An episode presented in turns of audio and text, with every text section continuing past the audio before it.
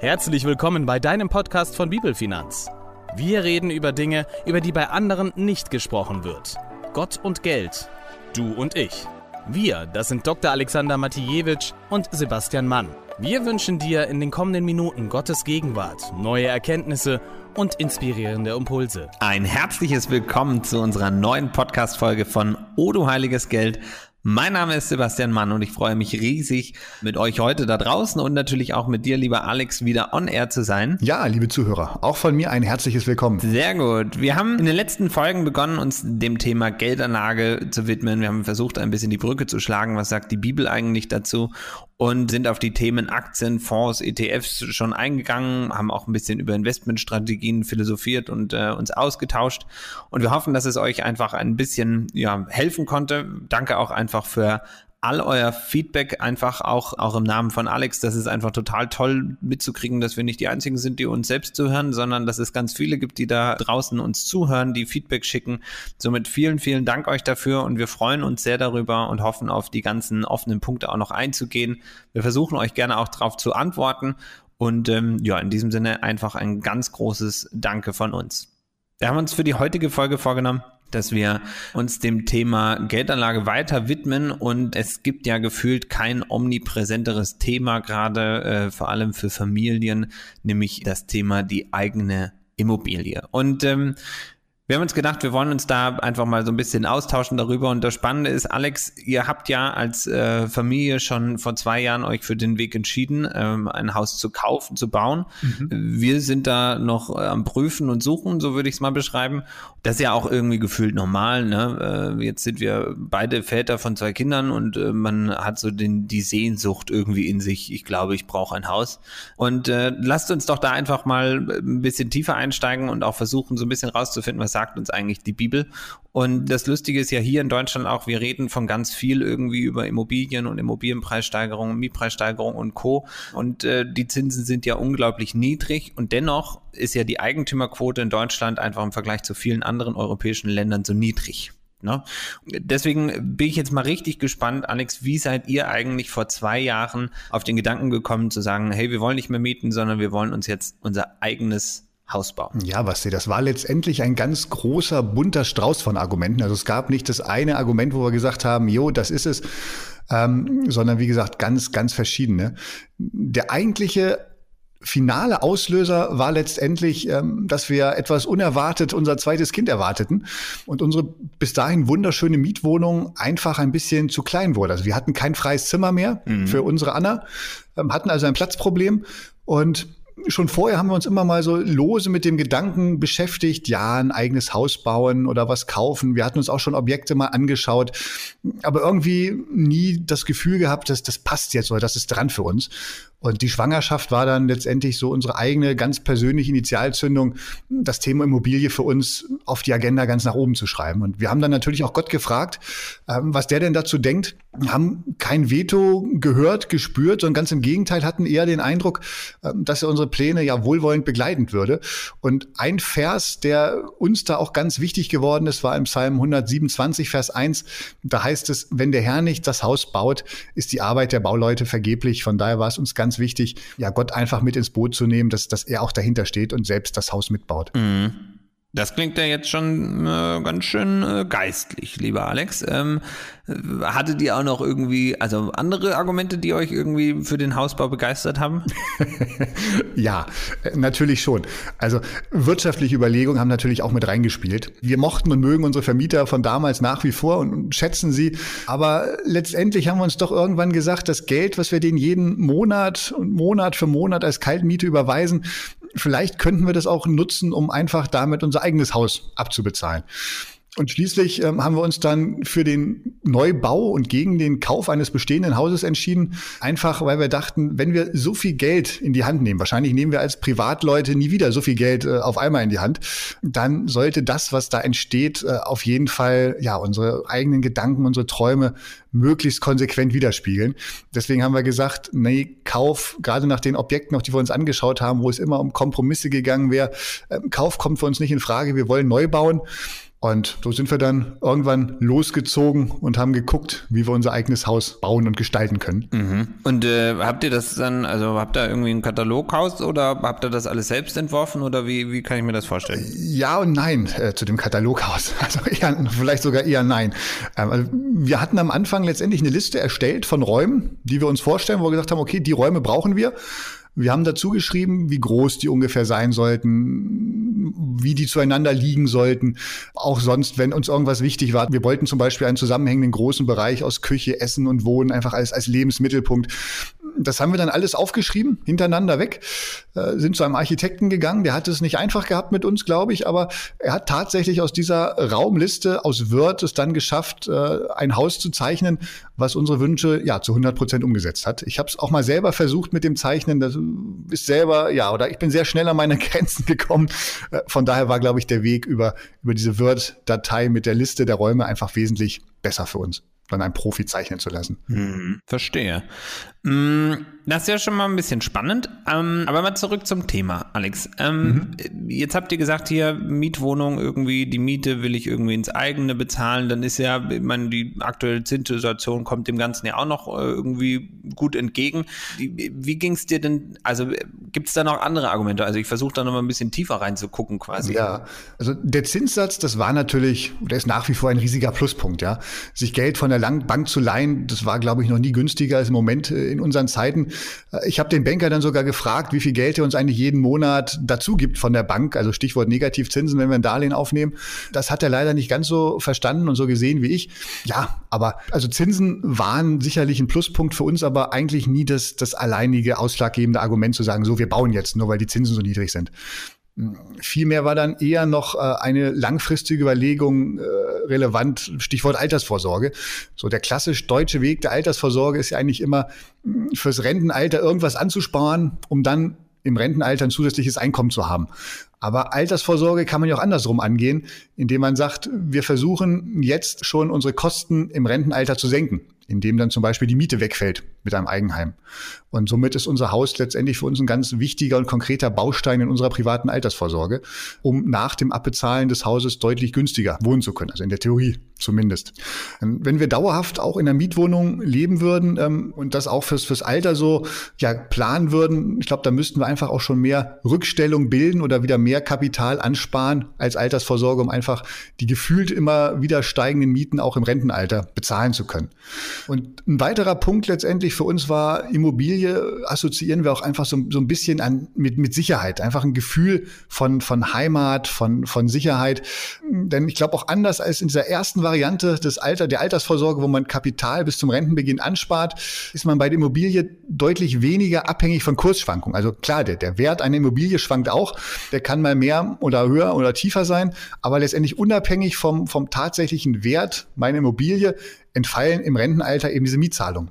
Wenn ich meine Altersvorsorge aber zum Beispiel auf die Aktienfonds aufgebaut habe, über die wir die letzten Folgen gesprochen haben, dann treffen mich Kursschwankungen natürlich deutlich stärker bei der Altersvorsorge. Und der letzte Punkt, der für uns auch noch so ein bisschen reinspielte, dass wir mit dem Eigenheim einfach einen, einen realen physischen Wert schaffen, ja, der, der letztendlich unabhängig ist eben von, von konjunkturellen Einflüssen, von, von Wirtschaftskrisen, unabhängig auch vom, vom Wert oder Stabilität des Euros oder irgendeiner anderen Währung, unabhängig vom politischen System. Also diese Steine, dieses Haus haben einfach einen eigenen Wert, egal was drumherum passiert. Das waren für uns so die, ja, die, die Kernüberlegungen aus wirtschaftlicher Sicht. Mhm. Mhm. Mhm, mhm, mhm, sage ich mal, lieber Alex. Also erstmal, also vielen Dank, äh, dass du da jetzt erstmal mit uns geteilt hast, äh, was so eure Überlegungen sind. Ähm, jetzt stehen wir ja selbst so ein bisschen an diesem Punkt und fragen uns, äh, wo geht die Reise eigentlich hin? Und ich will jetzt ungern Spielverderber sein. Aber wenn ich jetzt mal mir diese ganzen Punkte, die du jetzt aufgezählt hast, und ich habe jetzt mal ein bisschen mitgeschrieben, mir nehme, dann, also dann gibt's da schon so ein paar Kommas quasi, die ich mal setzen würde.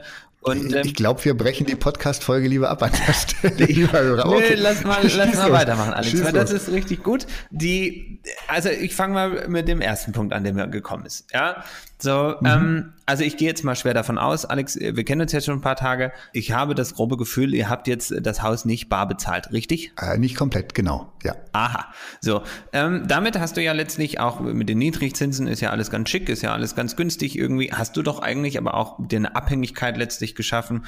Und in dieser Abhängigkeit, da steht ja Sprüche 22, Vers 7, ne, der Reiche hat die Armen in seiner Gewalt, wer sich Geld leiht, wird zum Sklaven seines Gläubigers.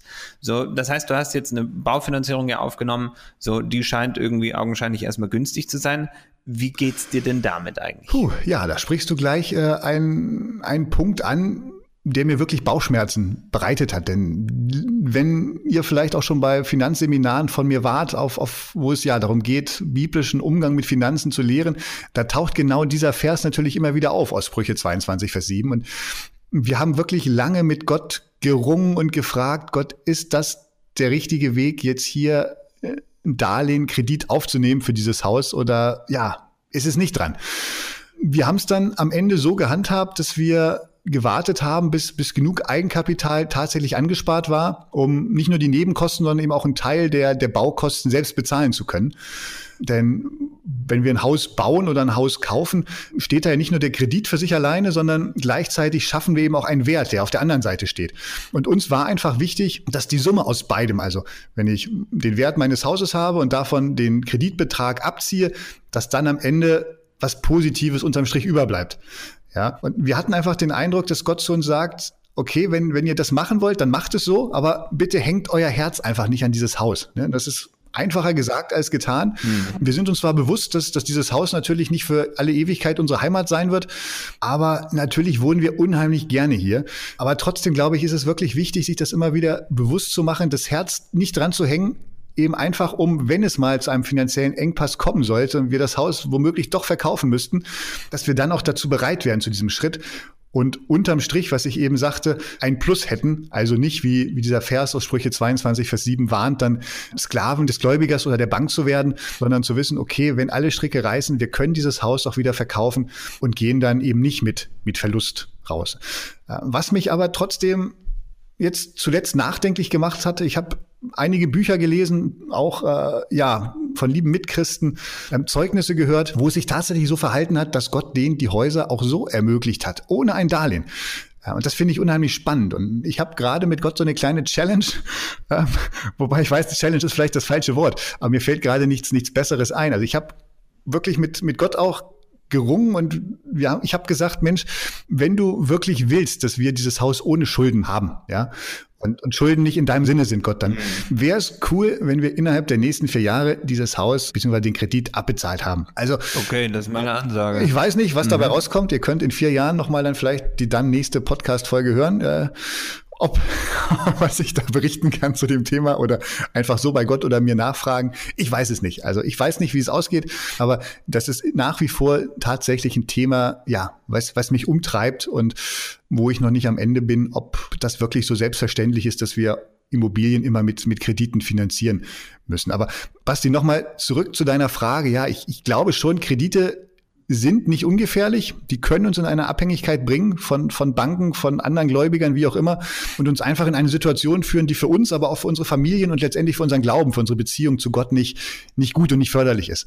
Ähm, und über Kredite werden wir noch eine eigene Podcast-Folge aufnehmen. Beim Hausbau ist eben, denke ich, aus meiner Sicht wichtig, genügend Eigenkapital erstmal, ja, anzusparen, um nicht alles komplett äh, nur auf Pump zu finanzieren, sondern dass wirklich unterm Strich erstmal ähm, wenigstens eine schwarze Null stehen bleibt. Und es gibt dazu auch einen ganz passenden Bibelvers aus Sprüche 24, Vers 27. Da heißt es, bau dir erst ein Geschäft auf, bevor du dir ein Haus baust. Also bau dir erst eine Lebensgrundlage auf, bau dir erst, wir würden heute sagen, eben Eigenkapital auf, bevor du dir ein Haus baust. Und so wie ich dich kenne, du wirst mich bestimmt nach einer konkreten Zahl fragen wollen.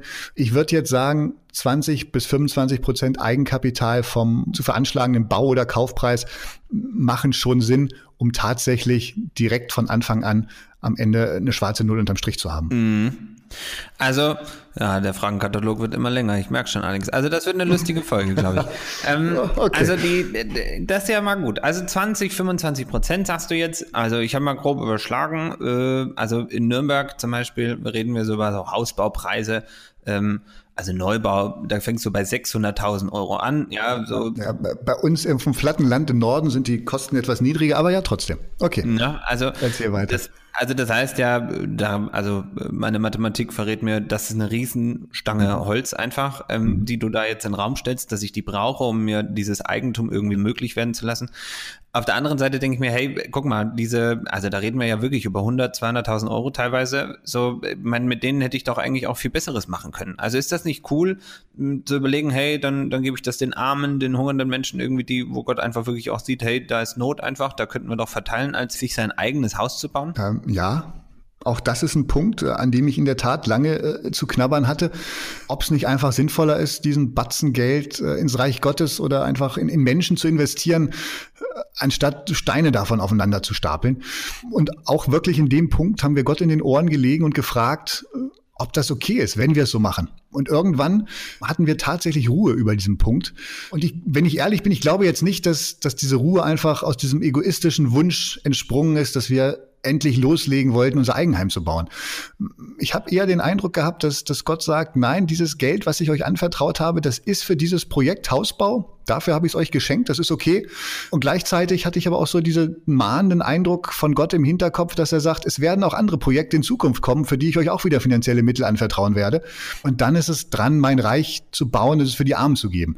Also das ist jetzt unsere individuelle Antwort, so wie wir es von Gott gehört haben. Das lässt sich natürlich nicht pauschal auf, auf jeden anderen äh, übertragen. Mhm. Aber es ist, glaube ich, ein Punkt, ein wichtiger, den du ansprichst. Und ja, fragt Gott einfach, wie er darüber denkt. Mhm. Okay. Also ja, finde ich gut. Also Gott fragen ist immer wichtig eigentlich. Machen wir mal weiter in meiner Liste, ehrlich gesagt. Also Alex, pass auf. Guck mal, ähm, ja, ja. die Immobilienpreise sind in den letzten zehn Jahren durch die Decke gegangen, einfach. Also wir haben teilweise Jahre gehabt mit zweistelligen Wertzuwächsen. Wir haben mhm. seit 2010 bis heute letztlich ähm, eine Verdopplung der Kaufpreise letztlich gehabt. Mhm. So für jeden, der äh, Verkäufer ist, äh, der freut sich ein Loch im Bauch. Äh, Handwerker freuen sich auch, weil sie gut ausgebucht sind. So und die niedrigen Zinsen letztlich, die verlieren sich ja so ein bisschen im Kaufpreis eigentlich. Ja. So. Das heißt, letztlich, ich kaufe ja meine Immobilie jetzt gerade zu dem Höchststand letztlich, kann ich auch sagen. Und wenn man sich Immobilien anguckt, also ich habe mir zum Beispiel mal die Hauspreissteigerungen seit 1970 bis 2015 angeguckt, dann liegen die äh, übrigens nach Inflation äh, bei minus 0,1 Prozent. So, das heißt, ähm, gleichzeitig übrigens, wer Immobilien 2008 gekauft hat und durch die Finanz- und Wirtschaftskrise sind ja die Immobilienpreise dann äh, schlappe 30 Prozent gefallen. Und man spricht jetzt hier in Deutschland immer von einem stabilen Immobilienmarkt. Das ist irgendwie, wir sind aber auch so ein bisschen gallisches Dorf auf dieser Erde, weil das erklär mal jemanden, der in Spanien sitzt, in Südosteuropa sitzt, äh, frag mal ein paar Chinesen ähm, so mhm. oder Japan, aber du kannst natürlich auch gerne die Amerikaner fragen, also die ja 2008, 2009 durch die Subprime-Krise ja deutlichste Verluste erlitten haben eigentlich.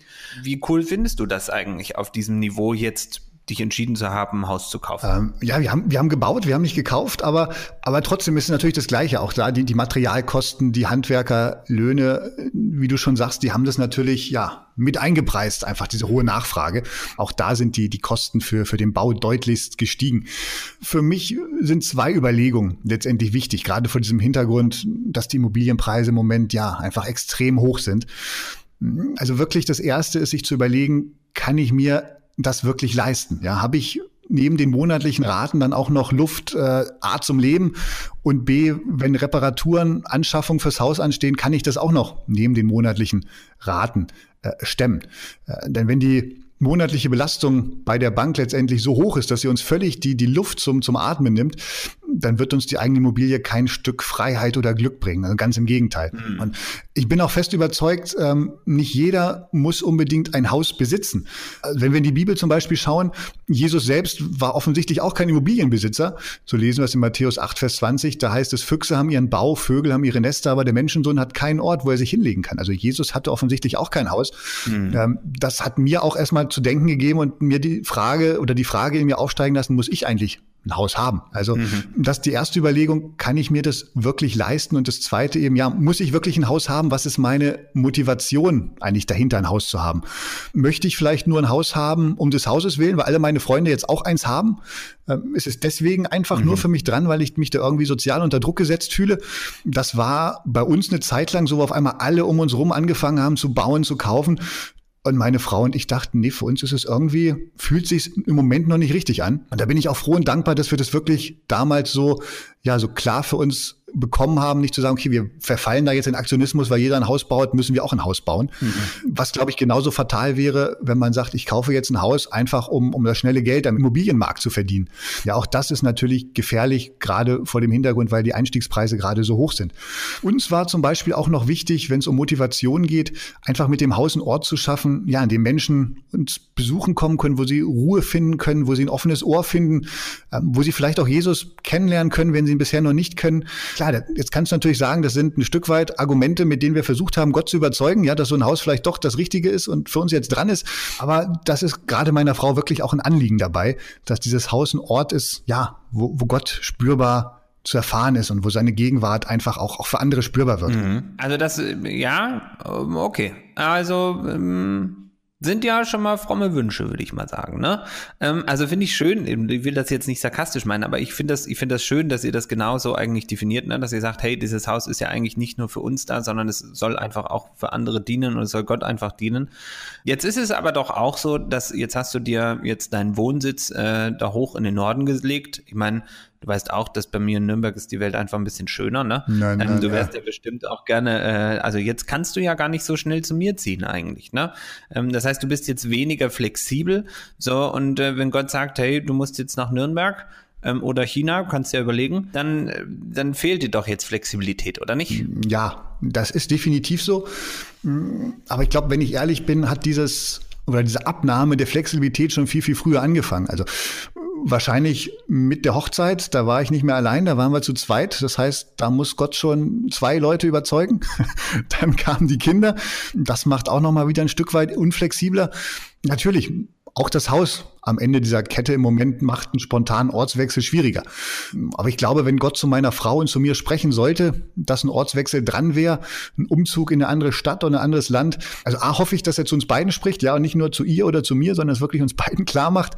Aber wenn es so wäre, dann glaube ich, dass Gott auch Mittel und Wege hat, den Rahmen entsprechend zu gestalten, egal ob wir jetzt ein Haus haben oder nicht. Und ehrlich gesagt würde ich mir beim Ortswechsel viel mehr Sorgen machen, dass unser Großer im Schulwechsel, dass das alles klappt, als dass ich mir Gedanken mache, ob wir das Haus jetzt irgendwie vermietet oder verkauft kriegen oder sonst was. Mhm. Nee, okay. Also ja, das, das finde ich schön, das finde ich gut, aber ich bin noch nicht am Ende, lieber Alex. Oh. Ich habe noch so ein paar Fragen. Also, ähm, du hattest jetzt vorhin auch gesagt, hier so der Klassiker, na, äh, ich will hier keine Miete mehr zahlen und äh, immer diesen, äh, die reichen Vermieter so. Und jetzt bist du ja zum Glück endlich Eigenheimbesitzer. Äh, und so irgendwie klingt das so nach, das scheint ja wohl günstiger zu sein. So, hast du dir das mal wirklich durchgerechnet, lieber Alex?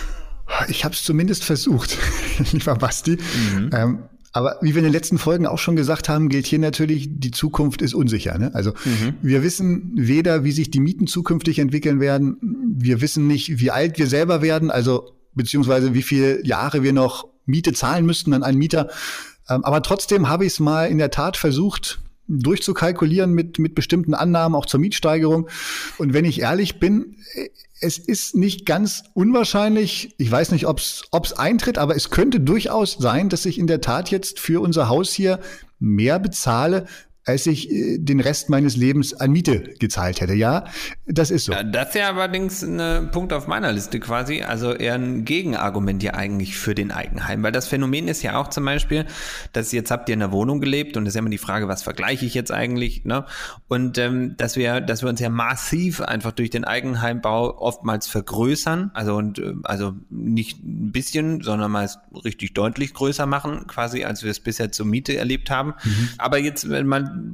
nochmal zu deiner Argumentation, das also spricht ja wirklich eigentlich gegen das Eigenheim, ähm, wenn du so rechnest und wie kommst du da drauf? Ja, es sind vor allem zwei Punkte, die, die für mich da den Ausschlag geben, zu sagen, okay, es kann tatsächlich auch sein, dass zur Miete wohnen günstiger ist.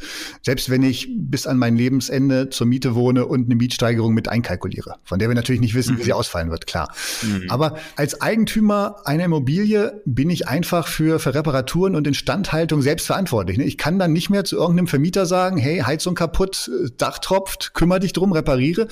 Nein, als Eigentümer, logisch muss ich mich selbst darum kümmern.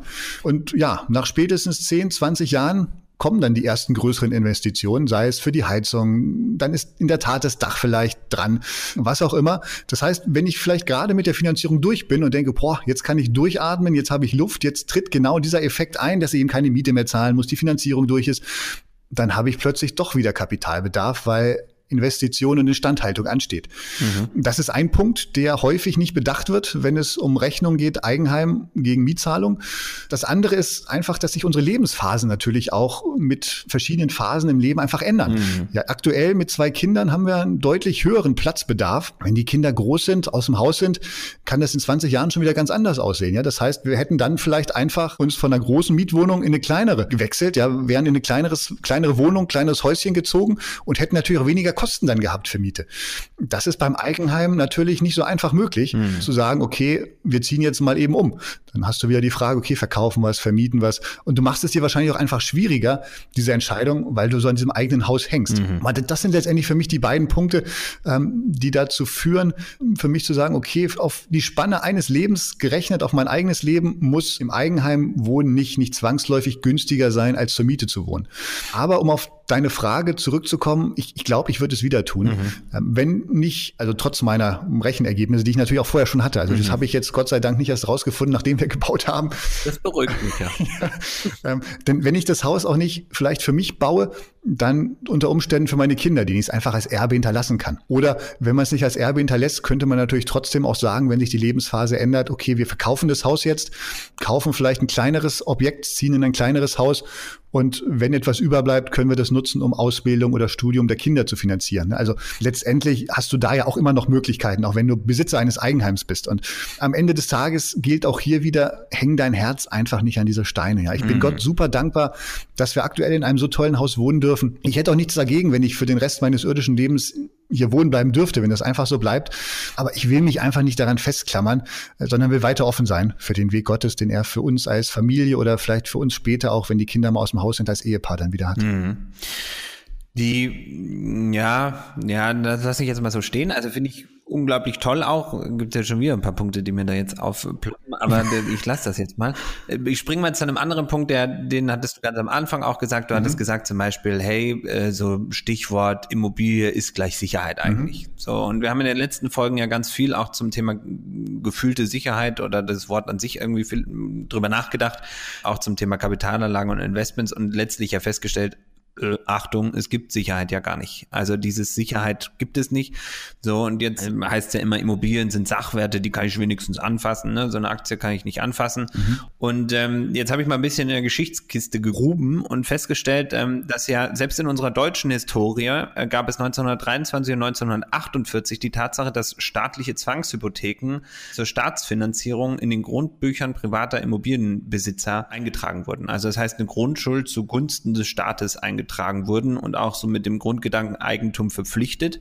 So, ähm, und damit ist ja eigentlich per se auch zukünftig nicht ganz auszuschließen, dass irgendwie Immobilienbesitz irgendwie zwangsweise verschuldet wird und ähm, letztlich man somit die Staatsfinanzierung äh, mit beitragen kann. Und unabhängig davon gibt es ja noch tausend Gründe, warum eine Immobilie quasi auch nicht sicher ist. Ne? Wir glauben daran, dass der Wert dieser Immobilie einfach stabil ist, wissen es aber ja eigentlich gar nicht. Weißt du, was ich meine? Mhm. Und äh, wie geht's dir denn damit eigentlich? Ja, also da, da kann ich dir, glaube ich, nicht widersprechen. Die, die Geschichte lügt selten. Also Ganz klar, auch Immobilien bieten keine allumfassende Sicherheit als Kapitalanlage. Das, das ist einfach so. Und wie du richtig gesagt hast, Eigentum verpflichtet, so heißt es sogar in unserem Grundgesetz in Artikel 14. Das heißt, wer Eigentum hat, kann auch dazu herangezogen werden, das zum Wohle der Allgemeinheit einzusetzen. Absatz 3 Artikel 14 geht sogar so weit, dass eine Enteignung von Privateigentum zum Wohle der Allgemeinheit durchaus verfassungskonform ist in Deutschland. Also ich glaube, da würde ein Riesenaufschrei durchs Land gehen, aber unsere Verfassung gibt es her, eine Enteignung zum Wohle der Allgemeinheit. Und natürlich kann es auch Aufstände, Bürgerkrieg, Krieg oder sonstige Dinge geben, an die wir nicht denken wollen, die wir häufig weit von uns fortschieben und wegschieben. Aber ja klar, solche Ereignisse können natürlich auch Bauwerke beschädigen oder zerstören. Mhm. Und dann greift in der Regel eben auch keine Wohngebäudeversicherung, ja, wie vielleicht bei, bei einem normalen, in Anführungsstrichen normalen Hausbrand, ja, wo mein, mein Wert mir ersetzt wird. Aber wenn wir an, an Krieg oder sonst was denken, da ist Sicherheit auf einmal, ja, was, was ganz, ganz Relatives. Mhm. Und trotzdem, glaube ich, sind Immobilien als Sachwerte, also gerade wenn wir von, von Worst-Case-Szenarien ausgehen, dann sind sie aus meiner Sicht trotzdem noch deutlich sicherer als viele andere Kapitalanlagen oder gar reine Geldwerte. Also wenn ich zum Beispiel mein Geld als Bargeld unterm Kopfkissen habe oder das Geld auf dem Tagesgeldkonto habe, das ist einfach wesentlich unsicherer als die Immobilie aus meiner Sicht. Mhm, ich merke schon einfach. Also wir könnten diese Folge maßlos überziehen, weil mir fallen jetzt wirklich noch ganz, ganz viele Dinge ein, die ich mit dir noch gerne besprechen wollte. Vielleicht müssen wir das fortsetzen oder wir überziehen einfach doch spontan. Mal gucken. Aber ich, äh, ich habe jetzt mal äh, vielleicht die letzte Frage erstmal. Wir haben in, in den letzten Folgen ja auch immer wieder eigentlich über dieses Grundprinzip der Haushalterschaft gesprochen. Wir haben mhm. auch darüber gesprochen, dass wir ja sagen, hey, Gott ist mein Versorger und ähm, wir sollen uns darüber keine Sorgen machen. Ne? So, und ja. damit ist irgendwie auch klar, dass dieses Haus ja unterm Strich ja gar nicht dir gehört. Aber es ist ja mit der Mietwohnung ja irgendwie auch irgendwie dasselbe. Also gefühlt ist ja letztlich ist ja völlig wurscht, wer da im Grundbuch steht. Ne? So am Ende gehört das Haus ja doch irgendwie Gott. Ne? So. Mhm. Und ähm, man hört ja auch viel, ne? So, hey, voll toll, dass ich da so eine Mietwohnung gefunden habe und das ist ja total schick und du, du darfst ja letztlich darin wohnen. Oder? Also wie, weißt du, was ich meine? Ja. Also die, am Ende muss doch, also ist doch aber klar, dass quasi eigentlich ja Gott Inhaber von allem ist, oder? Ja, also da muss ich, glaube ich, auch gar nicht anfangen zu versuchen, dagegen zu argumentieren. Also der Punkt geht auf jeden Fall an dich. Basti, es ist so. Jetzt stehen nicht mehr unsere Vermieter im Grundbuch. Wir sind zumindest vor dem Gesetz äh, Eigentümer der Immobilie. Aber trotzdem bin ich ganz bei dir. Unser Haus gehört Gott ja, also es ist reine Gnade, dass wir als Familie aktuell hier wohnen dürfen. Und wir haben auch keinerlei Ansprüche an dieses Haus gegenüber Gott letztendlich. Ja, er hat uns den Bauplatz gezeigt und, und gegeben. Er hat uns das Geld für das Eigenkapital verdienen lassen. Mhm. Er hat den Bau gesegnet und gelingen lassen. Es ist Gnade, dass, dass wir hier wohnen dürfen. Wir dürfen die Immobilie nutzen, aber Eigentümer des Hauses, ja, da bin ich ganz bei dir, ist Gott allein. Und das versuche ich mir auch immer wieder selbst bewusst zu machen, einfach, dass, dass es nicht mein Haus ist. Ich darf hier wohnen, mietfrei quasi. Gott gibt es mir so. Ähm, ich muss es bei der Bank noch abzahlen. Äh, aber ja, es ist Gottes Haus. Mhm. Und auch übrigens, als wir noch zur Miete gewohnt haben, habe ich immer versucht, mich daran zu erinnern. Und wenn ich mit, mit Wohnung und Garten umgegangen bin, dann habe ich immer versucht, damit wirklich so umzugehen, als wäre es schon meins, beziehungsweise im Hinterkopf zu haben, es ist Gottes Wohnung, es ist Gottes Garten, den wir hier nutzen dürfen. Dann ist es, mhm. wie du schon sagst, völlig egal, wer im Grundbuch steht. Das ist ein schönes Gefühl, ne? Ja. Das, das ändert den, den Blickwinkel einfach total. Ja, wenn ich weiß, mhm. hey, diese Wohnung hier gehört Gott, auch wenn ich sie nur gemietet habe, nur in Anführungsstrichen, es ist Gottes Wohnung, die ich nutzen darf. Mhm. Sehr gut, Alex. Also ich streiche die anderen Punkte. Mir würden jetzt noch unglaublich viele allen fallen. Also zum Beispiel auch dieses Altersvorsorge-Thema würde ich ja gerne nochmal auseinandernehmen ja. und ähm, auch das Thema Neubau in puncto Nachhaltigkeit. Aber äh, lassen wir einfach heute jetzt mal stehen. Was ich ja unglaublich schön finde, ist eigentlich, dass wir ja feststellen, hey, so, so easy peasy irgendwie, weil irgendeine Schlagzeile sagt, endlich raus aus Miete hin zum Eigentum, nie wieder irgendwie Miete zahlen. Das ist irgendwie ein bisschen zu plump eigentlich. Na, und es ist doch ein bisschen komplexer, als das oftmals den Anschein irgendwie macht. Alex, jetzt habt ihr diesen Prozess ja schon hinter euch einfach. Ihr habt euch für das Eigenheim entschieden, ihr habt neu gebaut, ihr habt alles letztlich mitentworfen. So, was wären so deine, deine Top-Tipps quasi, die du einfach allen Zuhörern, äh, respektive mir, ehrlich gesagt, auf den Weg geben würdest, ähm, wenn es um die Frage geht, hey, ist das Hausthema dran oder nicht? Ja, ähm, also witzigerweise hat ein Bibelvers mich unheimlich geflasht, äh, als wir selber in dieser äh, Phase standen. Ein völlig unscheinbarer Vers eigentlich aus 2. Mose mhm. 1, Vers 21. Da heißt es in der Übersetzung nach Schlachter, und es geschah, weil die Hebammen Gott fürchteten, baute er ihnen Häuser. Mhm. Also in anderen Übersetzungen heißt es, Gott schenkte ihnen zahlreiche Nachkommen, aber in meiner Schlachterbibel stand, Gott schenkte den Hebammen Häuser. Und warum? Weil sie Gott fürchteten. Und das war eigentlich so das Erste, was ich für mich mitgenommen habe. Okay, wenn du ein Haus bauen oder ein Haus kaufen willst, dann tu es in Ehrfurcht und, und in Achtung auch vor Gott vor allem, ja. Mhm. Und Im Psalm 111, Vers 10 heißt es, Ehrfurcht vor dem Herrn ist der Anfang wahrer Weisheit. Klug sind alle, die sich danach richten. Das heißt, alle klugen, logischen, menschlichen Gedanken über Wirtschaftlichkeit und Sinn so eines Hauses, das ist gut, das ist wichtig, aber fang an, erstmal Gott zu fragen, ja, ob, ob das zu deinem Weg, für, den er geplant hat, dazugehört, so ein eigenes Haus. Mhm. Das ist wirklich das Erste. Nicht mit diesen wirtschaftlichen, logischen Gedanken anfangen, sondern erstmal Gott fragen und, und horchen, was, was sagt er dazu? Mhm. Ja, denn ja, wir haben es eben besprochen, Immobilie hat nicht nur Vorteile. Ne? Also es ist nicht so, man, man hat eine Immobilie und dann äh, ist alles besser als als Mieter. Nein, ganz am Gegenteil. Mhm. Schulden machen uns abhängig von Banken oder von anderen Geldgebern. Ähm, das Eigenkapital lässt sich vielleicht durchaus sinnvoller in Gottes Reich einsetzen, als es einfach in Steine zu investieren. Die Kaufpreise und Baupreise für Immobilien sind im Moment einfach extrem hoch. Ähm, so ein eigenes Haus bedeutet auch Verantwortung und Verpflichtung, schränkt uns ein. Ja, und selbst so eine Immobilie, die uns ja manchmal wie, wie so ein kleines, kleine Burg vorkommt, ja, aber ist trotzdem keine sichere Anlage.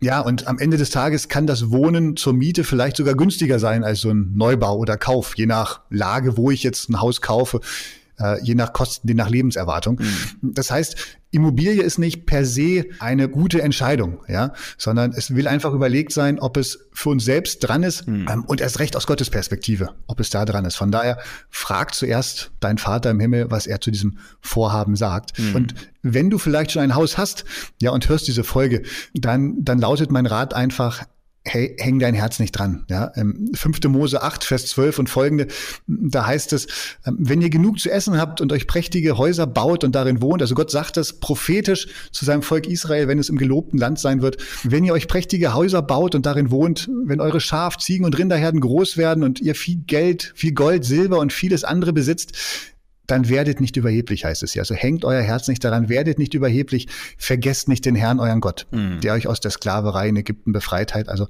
egal, wenn wir ein Haus haben, dann ist trotzdem noch unser Gott im Himmel, der Gott, der uns versorgt, der uns alles schenkt, dem das Haus letztendlich gehört. Und das wäre das Fatalste, was passiert, wenn das Haus auf einmal zu unserem Götzen wird, weil sich alles nur noch um dieses Haus dreht. Wenn ihr darin wohnt, ähm, werdet nicht überheblich, vergesst mhm. nicht den Herrn, euren Gott. Sehr schön. Das war dann doch, äh, doch ein richtig rundes Abschlussfazit eigentlich. Alex, vielen Dank dir dafür. Ich glaube auch, ne, dass die, die, die Frage ist nicht einfach mit Ja und Nein zu beantworten oder super schlau und irgendwie du bist doof, wenn du zur Miete wohnst oder so. Das, das ist einfach zu einfach, das ist zu, zu plump und zu unlogisch, auch ehrlich gesagt in letzter Konsequenz.